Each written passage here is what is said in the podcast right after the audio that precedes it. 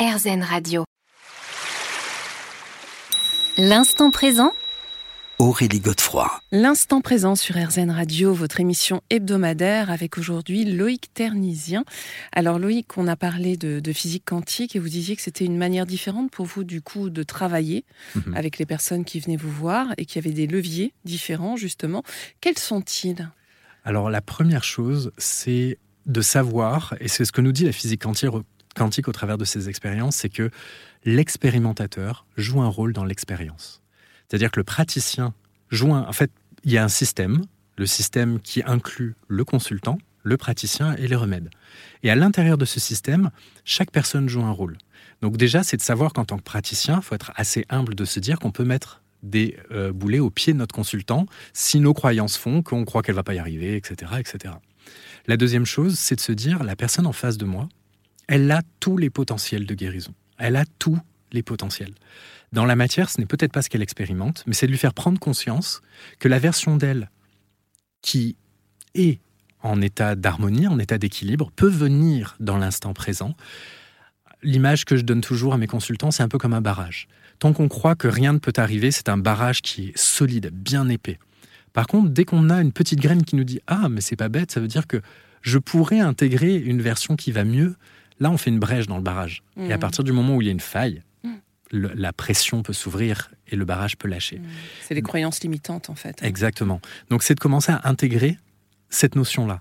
Ensuite, eh bien, c'est de travailler avec la réalité du consultant, que ce soit au travers de l'usage des plantes ou non, de l'usage de l'information ou non, et les outils, donc le troisième volet du système, les outils choisis, plantes, aromathérapie, etc., eh bien, sont adaptés en fonction soit très moléculaire, donc avec euh, tout- ce qu'il faut pour que euh, l'ortie, par exemple, est minéralisante, on va donner des minéraux, très matière, matière ou l'aspect plus fréquentiel, vibratoire, informationnel de la plante euh, qui nous est apporté par là où on la trouve, par la théorie des signatures, tout ça je le raconte dans le livre, il y a plein d'informations. Et c'est d'aller chercher ce lien entre le consultant, le praticien et les remèdes. Donc on, a vraiment une approche, disons, en quatre dimensions, Hmm. plutôt qu'être su, il y a un bobo, je donne telle plante. Hmm. Mais j'imagine que ça, ça doit vous prendre un temps fou, non? Alors, étonnamment, pas du tout. Ouais. Euh, parce que j'ai cette possibilité euh, d'être informé dès le début de ma consultation de ce qu'il faut donner, ce qu'il faut faire. Euh, ah, je contre-vérifie toujours parce que j'ai mon petit mental qui aime ça, aller contre-vérifier. Mais c'est souvent en fait assez fluide, assez simple. Parce qu'à partir du moment où on voit cette vision en 3D, on sait très facilement dans les croyances de la personne jusqu'où on peut aller. Et on ne dépassera pas ça parce qu'on sait très bien que c'est heurter la personne dans son process. Mais par contre, si on a semé une petite graine ou un petit doute, c'est largement suffisant. Mm. Et ensuite, bah, les plantes vont être choisies ou les remèdes euh, en fonction de ce que la, plante, la personne peut accueillir. Alors, ce que vous dites quand même, et ça c'est important de le souligner, euh, vous mettez en garde, hein, tout est vrai et faux en même temps. Et Exactement. il y a une autre mise en garde sur la naturopathie d'ailleurs. Alors, il y, en a, il y en a plein sur la naturopathie, parce que déjà, la naturopathie, il faut savoir que nous ne sommes pas des médecins, Mm. nous ne devons pas, nous ne soignons pas, nous ne nous, nous enlèvons pas les médicaments de la personne. Euh, et la naturopathie, c'est une approche qui est en synergie avec le corps médical. hein. Le naturopathe ne doit pas dire à la personne qu'elle doit retirer ses médicaments. Elle ne doit pas euh, lui dire de changer son médecin. Elle est là pour la conseiller, la guider, l'accompagner, mais elle ne remplace pas le corps médical, puisque nous ne sommes pas des personnels soignants au sens médical du terme. Mm. Euh, et c'était la, la deuxième... euh, Non, tout est vrai et faux en même temps. tout est vrai et faux en même temps, oui, mais c'est aussi ça qu'il est important de prendre en compte en physique quantique, tout est vrai et faux. Donc là, ce que je vous dis, ce que je partage dans ce livre, ce sont des hypothèses, le fruit de mon travail, mais si quelqu'un va dire que c'est faux, il a raison, ça dépend de la paire de lunettes qu'il va porter. Mm. S'il a une paire de lunettes matérialistes, tout ce que je dis dans le bouquin, c'est un, un gros, un gros amoncellement de bêtises. Par contre, si on change de paire de lunettes, ben, on se rend compte que non, ça ne l'est pas. Et ça permet aussi, je crois, de rester un peu humble face à ce que l'on, ce que l'on expérimente et ce que l'on veut dire, parce que ben, quand une personne a raison, il suffit parfois de changer, euh, de retourner. Si la personne voit un 9, ben, Mhm. de retourner le chiffre pour que ce Ouais, soit un c'est 6. une question de prisme. hein. C'est aussi une question de prisme. Donc c'est important de prendre ce recul-là et de se dire tout est vrai et faux. Et à partir du moment où on comprend ça, ben, on peut prendre les choses dans une dimension, une autre dimension. On se retrouve dans quelques minutes. L'instant présent Aurélie Godefroy. Nous sommes de retour avec l'instant présent sur RZN Radio, votre émission hebdomadaire en compagnie aujourd'hui de Loïc Ternisien, naturopathe. Alors on parle notamment de naturopathie quantique. Euh, Loïc, en parcourant votre livre, je suis tombée sur les cinq commandements qui m'ont particulièrement interpellée et j'aimerais qu'on les reprenne un par un pour que vous nous expliquiez en quoi ils sont importants justement. Alors euh, le premier concerne la confiance. De la confiance, tu déploieras.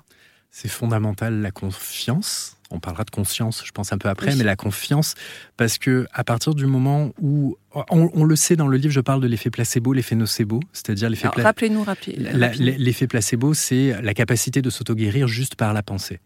Et donc, l'effet nocebo, c'est l'inverse. C'est l'effet de qu'un remède ne fonctionne pas parce qu'on pense qu'il ne fonctionnera pas. Ça a été très bien étudié. Et en fait, si on n'a pas confiance en son praticien, si on n'a pas confiance en soi, si on n'a pas confiance au remède que l'on prend, ça sert à rien. Parce qu'en fait, on se met un boulet.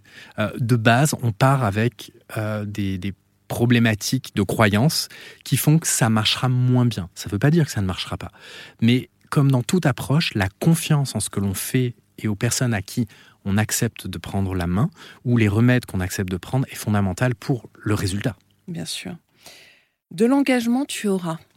Ah, ça, c'est un beau défi aussi. Je pense à mes consultants en naturopathie, parce que l'engagement envers soi-même, avant même l'engagement envers les remèdes, l'engagement envers soi-même est le point de départ du résultat final.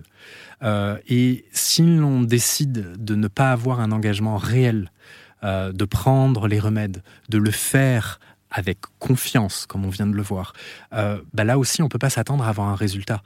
Parce que c'est un peu comme se saboter tout de suite. Donc cet engagement, il est important. Mmh de la conscience, tu développeras. Alors ça, effectivement, c'est très important. Tout se fait en conscience. Qu'est-ce que vous entendez-vous par conscience? Ce que j'entends par conscience, c'est de, faire les choses avec une grande implication, avec une grande présence dans l'instant présent.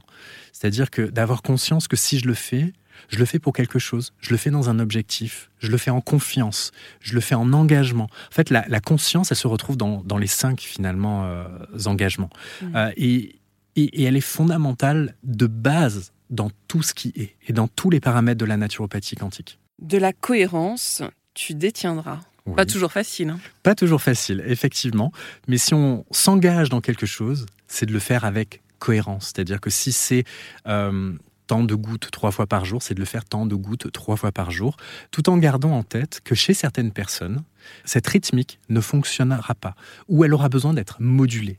Et c'est là où justement on va ancrer un mouvement et de le faire et de se permettre de moduler, mais tout en gardant son engagement. Mmh, donc il y a une forme d'autodiscipline aussi, non? Il y a une forme d'autodiscipline et de contact aussi avec le praticien parce qu'on se connecte, on le fait en conscience. Donc comme tout est interrelié, on le fait en conscience et en engagement. Mais si on voit qu'il y a du mouvement ou des choses qui se font, ben là, on, peut se permettre d'avoir la cohérence de moduler. Hmm. Et enfin, de l'amour, tu alimenteras. Là, on est euh, comme la conscience, tout part de cette euh, vibration, de cette chose qui est plus, la plus élevée, qui est l'amour. Et le travail de l'amour de soi guide vers la, la, on va dire, j'ai pas le droit d'utiliser le terme guérison en tant que naturopathie, mais on va dire le rééquilibrage ou, le, tout le monde aura compris, même si j'ai pas le droit, si je trouve pas de synonyme que le synonyme de guérison, mais tout se, fait dans l'amour. C'est la chose la plus élevée qui existe en termes de, fréquence. Et c'est important de faire les choses pour soi en amour. Donc quand on souhaite aller mieux, ça passe par la confiance, par la conscience, par la cohérence et par l'amour de soi, mm. du praticien, et l'amour des remèdes, l'amour du vivant. Hmm. Alors j'aimerais qu'on revienne sur un des aspects qu'on vient d'aborder, c'est la conscience, euh, parce que selon vous, alors elle ne se loge pas dans le cerveau? Alors, c'est pas selon moi, c'est selon. Oui, il y a euh, beaucoup d'études qui ont été faites. Beaucoup d'études qui ont été faites. Notamment sur les expériences de mort imminente. Exactement. Et on peut être étonné que euh, certains chercheurs sur les EMI sont convaincus que c'est dans la tête, que, c'est matérialiste.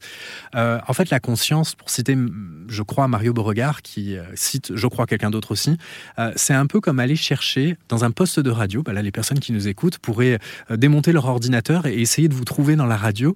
ils ne vous trouveraient pas, parce que vous n'êtes pas dans la radio. Et c'est un peu la même chose, c'est de se dire que notre cerveau, ce serait cet ordinateur-là, euh, et que nous, nous existons tous les deux euh, en dehors de cet ordinateur-là, mais les gens sont capables de nous capter via l'ordinateur, comme la télé, comme tout ce qui est machine. Eh bien, dans ma vision de la réalité et dans la vision de plusieurs chercheurs, la conscience se trouve, elle est extra-neuronale, elle est extra-corporelle. Elle se trouve à l'extérieur du cerveau. Et ça, les Égyptiens le disent dans le Noun, pour revenir au tout début. Les alchimistes en parlent aussi, la médecine traditionnelle chinoise, le chamanisme en parle, qu'il y a cette chose que l'on peut nommer conscience, Dieu, ce que l'on veut, qui se trouve en dehors de nous, qui contient toute l'information qui existe et que nous syntonisons par notre cerveau. Hmm.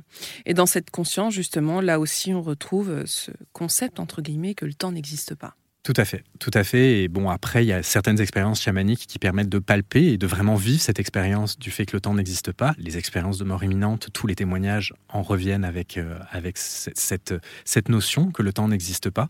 Et on se retrouve dans un endroit où le passé, le présent et tous les potentiels futurs sont entremêlés, ce qui nous permet, je trouve, de pouvoir jouer avec tout ça lorsqu'on est dans la matière, quand on a conscience que finalement, de l'autre côté, il y a plein de potentiel et qu'on peut se mettre en résonance avec ces derniers. Et c'est ce qu'on va voir dans la suite de cette émission.